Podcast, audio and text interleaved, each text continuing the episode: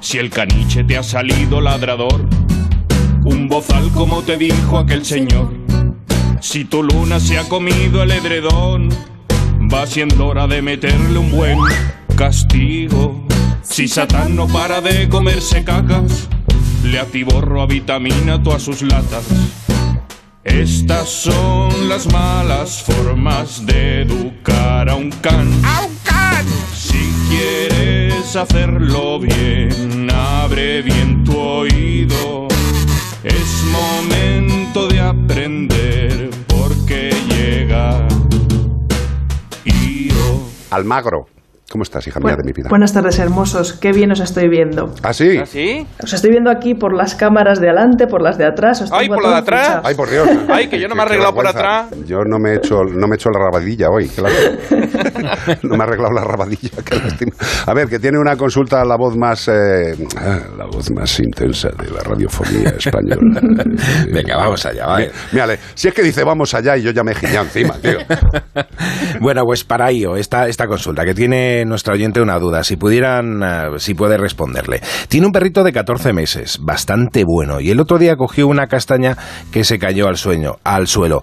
Al ir a quitársela, hizo amago de morderla, y ahí está esa duda, que se quedó que no sabía cómo regañarle, ¿no? Iba a morder a la dueña. a- Y era una por- castaña, castaña. Una era castaña. El fruto seco. Vale. ¿No? Sí, sí, que- sí. No que, lleva, no Vale. que había bebido, ¿no? Claro, es que yo Pero me, no se, no se llevó una castaña al te perro. juro, te juro que yo me he quedado ahí bloqueado. Digo, que se había cogido una Eh, castaña. Y se cayó al suelo. El perro, Y no se la devolvía. Digo, digo, bueno, la, la noche le confunde al perro. Bueno, pues eso, que, que nos pregunta cómo sería la forma correcta de, de regañarle para que no lo, no lo pudiera hacer. Y podemos hilar todo esto, pues como enseñar a un perro a soltar algo de la boca. Ay, hijo mío, pero es que esto por la radio es un poco complicado. Bueno, lo intentamos, Carlos, lo intentamos. Hombre, yo sé, yo sé que tú eres rumbera, o sea que confío plenamente. Sí. Hombre, lo primero sería preguntarte algo a ti y a Ana, que estáis ahí como veterinarios, y es, ¿el- ¿un perro puede comer castañas?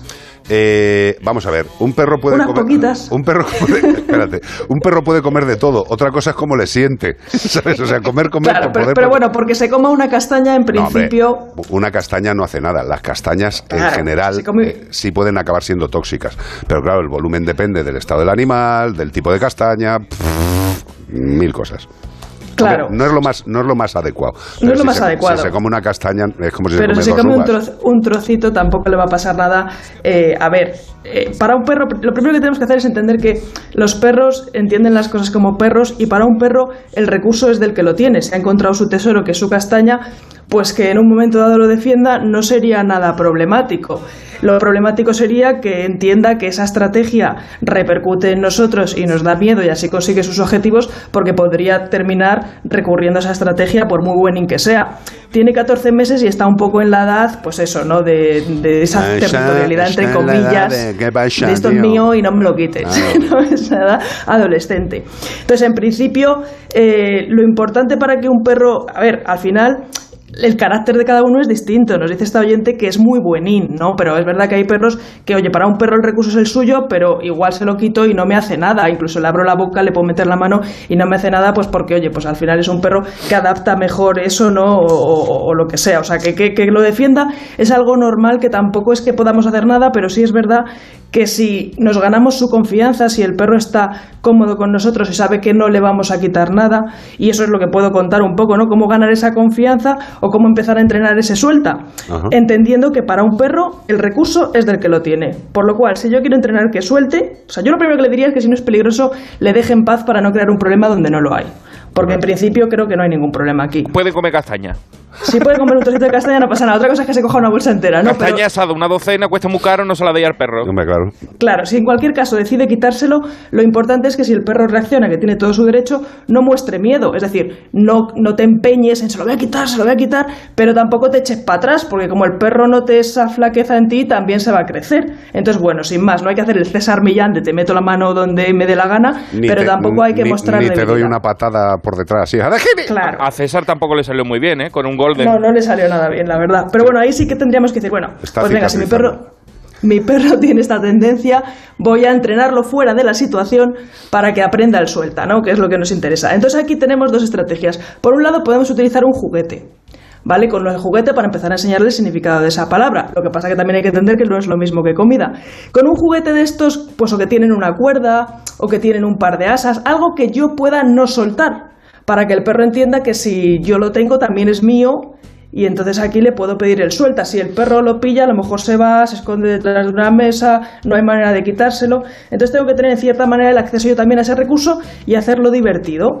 Y cuando yo paro de jugar con mi perro, se lo zarandeo y en el momento en el que paro, le voy a proponer un suelta. Y voy a tener paciencia hasta que el perro ve que, oye, esto no continúa jugando, voy a abrir la boca a ver qué pasa. Y ahí felicito y vuelvo a jugar. Correcto. Eso es un poco la estrategia más universal que utilizamos para entrenar el suelta con el juego. Hay Pero un, luego otra un- cosa. un inciso. Dime. Eh, si estamos realizando este juego que está proponiéndonos IO, eh, aunque parezca una chorrada, eh, no puñeteemos al animal empezando a zarandear para ver si tiene. "Ey, ey, ey", como haciéndole de rabiar, ¿sabes? Eh, porque eh, le estás incitando a un juego y eso no te ayuda a que luego te dé el objeto. Porque si le estás Claro. provocando, le va a apetecer más que dárselo. ¿vale? Claro, ahí somos nosotros los que, evidentemente, Carlos, como dices, controlamos un poco esa intensidad. Exacto. Lo primero que tiene que ser el juego es que tiene que ser divertido. Pero lo segundo es que si les cito mucho, pues pasa como con los niños, que puede terminar frustrándose y termina incluso redirigiéndome y me muerda y sea peor. O sea, que un poco de sentido común. Ujú. ¿no? Pero bueno, una manera de enseñarle al perro a soltar, pues es a través del juego, que es divertido y que a lo mejor le puede resultar más fácil que con la comida. Pero si le vuelvo un loco del juego, hay perros en el parque que cogen la pelota de otro perro y el dueño está comprando pelotas porque no hay manera de que la suelte. Entonces, Total. tampoco hay que crear Bueno, adicciones ta- ni también hay gente loco. que enseña a su perro a robar las pelotas del parque, eh, hay mucha gente mala en este país. Luego tienen ahí su colección. Claro, su rescate. Pero bueno. Te, te, te- dos pelotas de tenis. Seguro que, que también nuestros oyentes pues han visto en TikTok, en YouTube, vídeos de perros que saca, que tiran comida de dentro de su boca. Y dices tú, pero bueno, pero este perro, pero ¿cómo puede hacer eso, no? Y al final eso, pues también se puede llegar a entrenar, ese suelta. Mira, el otro día iba yo con mi perro a hacer una analítica y después de 10 horas de ayuno con un perro de casi 16 años que está todo el día que quiere comer, justo en la puerta del veterinario me agarró una cosa de comida y digo, me cago en la leche, suelta, y lo soltó. Y yo, "Uf, madre mía, mira, funciona, a veces funciona, ¿no? Claro. Pero es verdad que podía no haberme lo soltado, ¿eh? pero bueno, me lo soltó.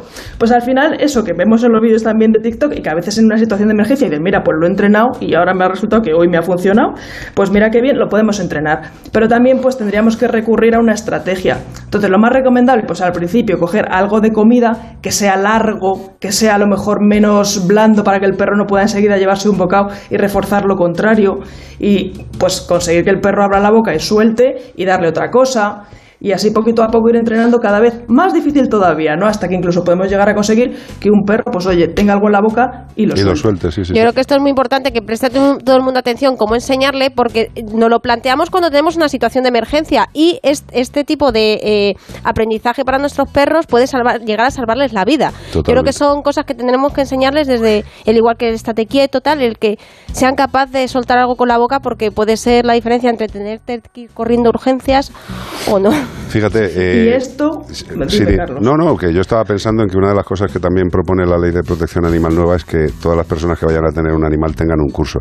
Eh, que la gente se cree que hay que irse a la Sorbona a hacerse un curso, ¿no? Si estos los cursos se pueden hacer por internet perfectamente. Eso será como el de manipulador de alimentos. Claro. O sea, te ponen dos vídeos y te dice, así es. Claro, no, hombre. Pero sobre todo, Carlos, y muy importante, que la gente sepa que esta técnica para enseñar a tu perro a soltar, y aquí no cabrá otra opción, es amable y buscamos eh, hacerlo a través de lo que entiende un perro, que el recurso es del que lo tiene. Habrá otras personas y hay entrenadores, desgraciadamente por ahí, que le dirán que le dé un calambrazo, que Sí, tal. claro. Entonces, eso Hombre, aquí no lo van a hay una forma funcione. Hay una forma súper efectiva, súper efectiva para que el perro suelte lo que tiene en la boca, que es apuñalar directamente vía intercostal el corazón.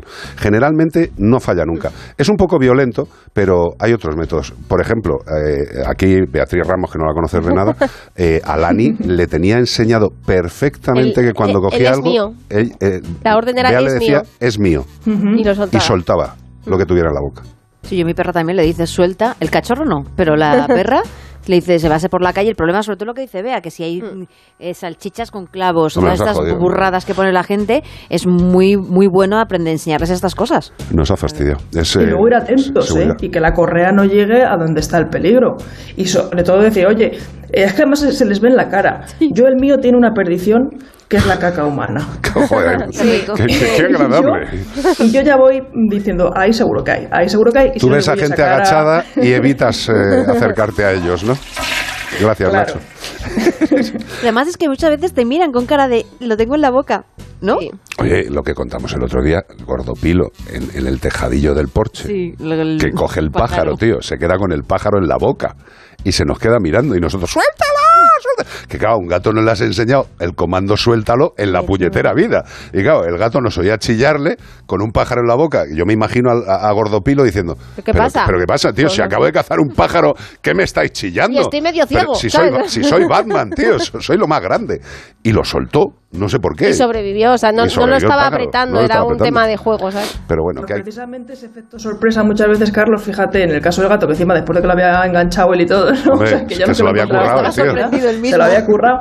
Pero es verdad que por eso mismamente, ¿no? O sea, si tú tienes una buena relación con tu perro, si tu perro no teme que es que le estás quitando nada y eres un tutor agonías que a cada cosa, y encima le tienes ahí sometido y que espere antes de comer cinco minutos ahí mirando la comida, claro. pues al final tiene muchas más posibilidades de que en una situación de emergencia, incluso sin haber, sin haber entrenado nada, el perro se quede un poco pillado y no ingiera lo que ha cogido. Totalmente. Pues eso, que aprender, mm, el saber no ocupa lugar, como dicen los sabios, y siempre hay que intentar controlar todas aquellas situaciones que pueden ser peligrosas para nuestro perro vía una educación maja, positiva. Almagro, gracias, Gonica. Gracias a vosotros, compañeros. Sigue habiendo una silla aquí vacía para cuando te aburras, ¿eh? Pues ahí lo estoy deseando. La verdad es que tengo muchas ganas. A ver si me organizo y paso por ahí a veros. Perfecto. Un beso grande. Un abrazo. Adiós, adiós. Hasta luego. Bueno, pues hasta aquí como el perro y el gato. Pero mañana domingo habrá más.